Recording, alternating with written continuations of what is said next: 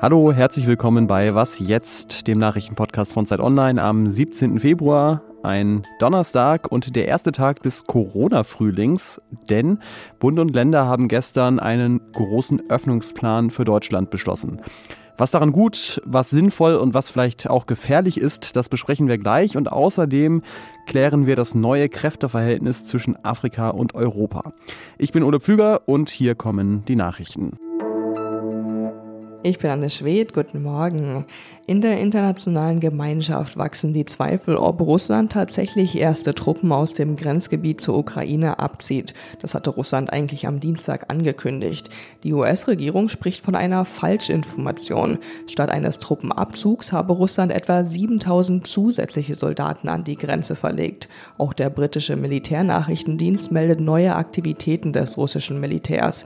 Die EU will heute auf einem kurzen Sondergipfel über die Krise beraten.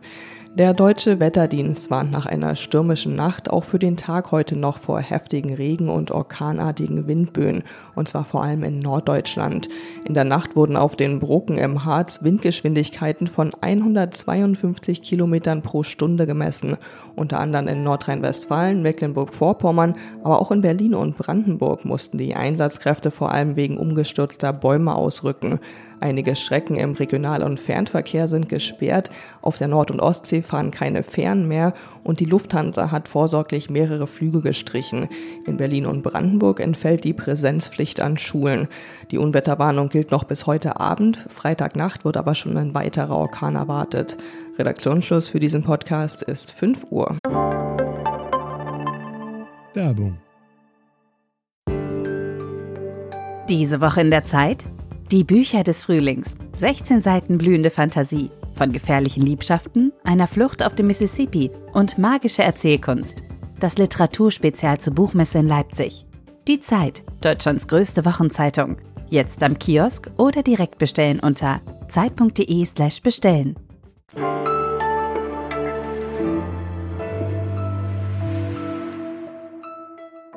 Meine Damen und Herren, wir befinden uns an einem ganz besonderen Tag der Pandemie.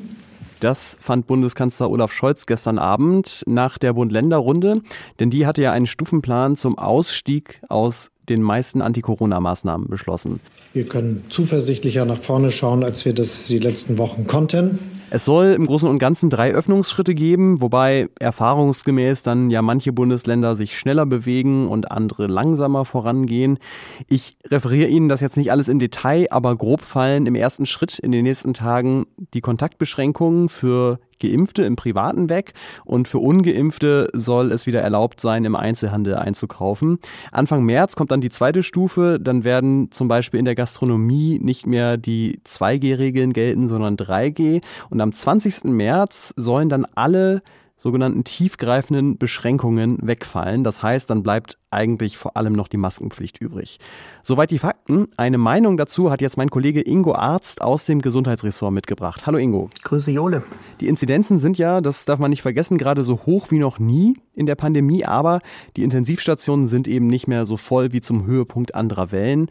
Kommen dir in der Situation diese Öffnungsschritte jetzt angemessen vor? Der kommt mir so angemessen wie riskant vor.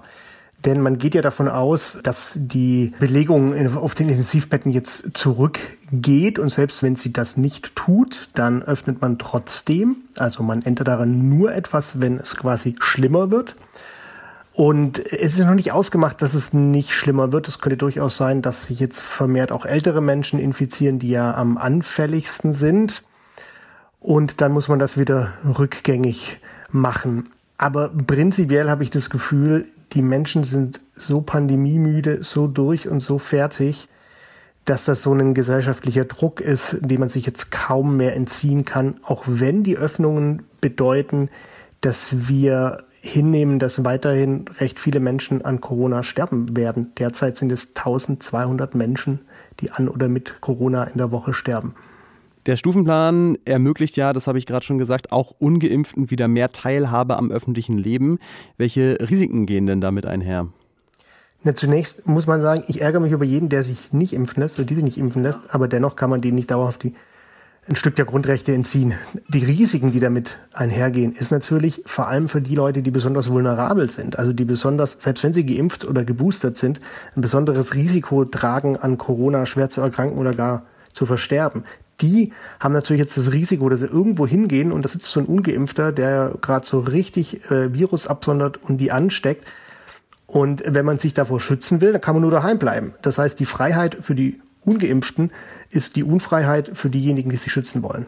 Also das heißt, im Sommer werden wir möglicherweise im Alltag nicht mehr so viel von Corona bemerken, außer wir haben es gerade selbst. Heißt das eigentlich auch, dass sich die Diskussion über eine Impfpflicht damit erledigt hat? Wenn es dumm läuft, ja, ich hoffe es aber nicht. Also es wird ja noch diskutiert. Derzeit sind ja die meisten in irgendeiner Form noch dafür, so auf politischer Ebene. Fatal wäre es, würde sie nicht kommen. Denn im Herbst könnte die nächste Welle kommen und die ganze Erfahrung der Pandemie zeigt, wir müssen vorausschauend denken und jetzt quasi, weil wir öffnen, so aus diesem Gefühl der Freiheit und dieses jetzt ist doch endlich mal vorbei, da hat man so ein Bauchgefühl, dann zu sagen, ja, dann können wir das mit dem Impfen jetzt auch voll sein lassen, das wäre wirklich fatal, weil dann könnten wir im Herbst erst recht in die nächste Problemwelle reinrennen. Es könnte ja sein, ein Beispiel wäre etwa, dass Delta wiederkommt, ne? Und die Kliniken füllen sich wieder.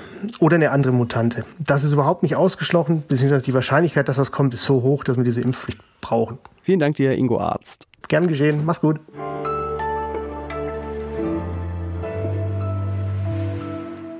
Und sonst so? Es gibt ja Dinge, die nicht mehr so schön sind an Olympischen Spielen. Zum Beispiel die Vorliebe des IOC für die Zusammenarbeit mit Diktaturen, den Kommerz und den Druck auf die Sportlerinnen und Sportler. Aber den wunderschönen olympischen Gedanken, dabei sein ist alles, den gibt es natürlich auch noch. Und auch bei den Winterspielen jetzt gerade in China gibt es Athletinnen und Athleten, die dafür besonders stehen. Zum Beispiel Johann Gut Gonsalves, der tritt für Osttimor an und man kann ihn mit gutem Recht als den langsamsten Slalom-Skifahrer von Olympia bezeichnen. Er hat gestern nämlich in zwei Läufen 40 Sekunden länger gebraucht, ist letzter geworden als der Olympiasieger. Der hat den Kurs in einer Minute und 44 Sekunden geschafft.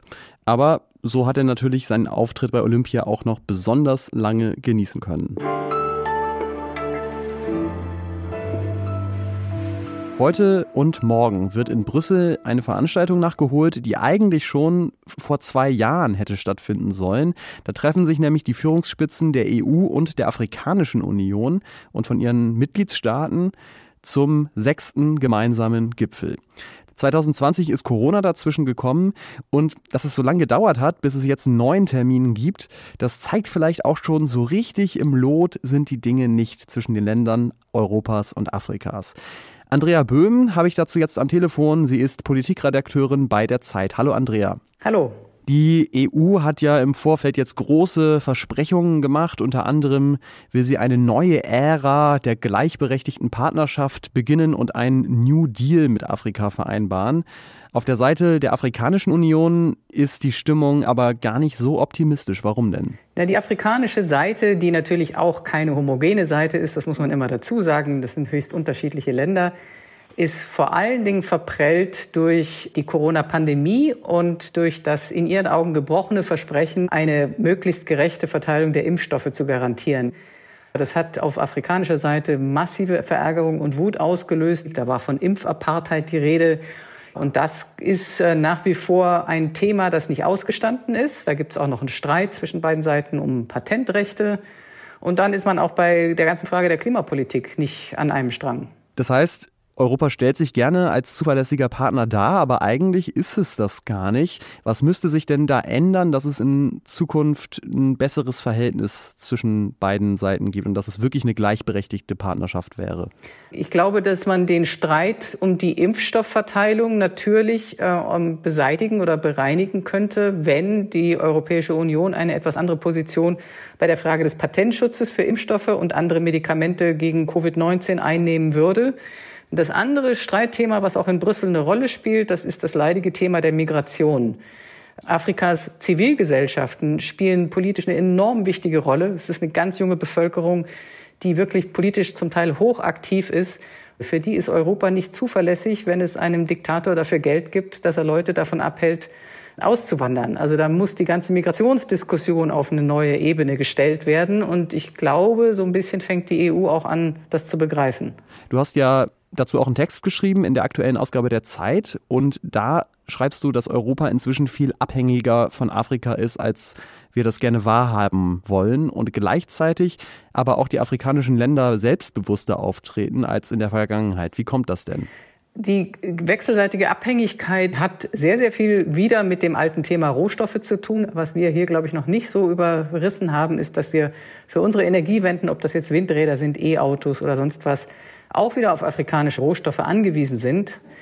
Gleichzeitig ist das Interesse an der EU, das Ganze jetzt auf eine neue Ebene zu stellen, natürlich auch sehr stark dadurch bedingt, dass sich auch andere Groß- und Mittelmächte sehr stark für Afrika interessieren. China investiert schon seit langem, äh, versucht auch politischen Einfluss zu gewinnen. Die USA sind zurück. Russland mischt sich sehr häufig mit eher militärischen Störmanövern ein, aber auch die Golfstaaten haben plötzlich Interesse.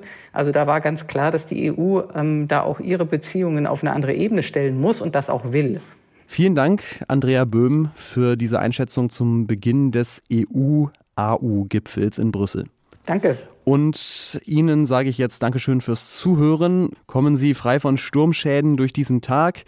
Ähm, wir freuen uns wie immer über Mails an wasjetzt.zeit.de, wenn Sie Fragen, Anmerkungen oder Kritik zu dieser oder anderen Sendung haben.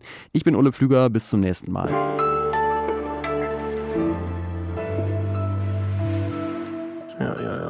schreibt bei mir im Hintergrund das Baby, aber dann ist halt so, wir sind ja alle im Homeoffice.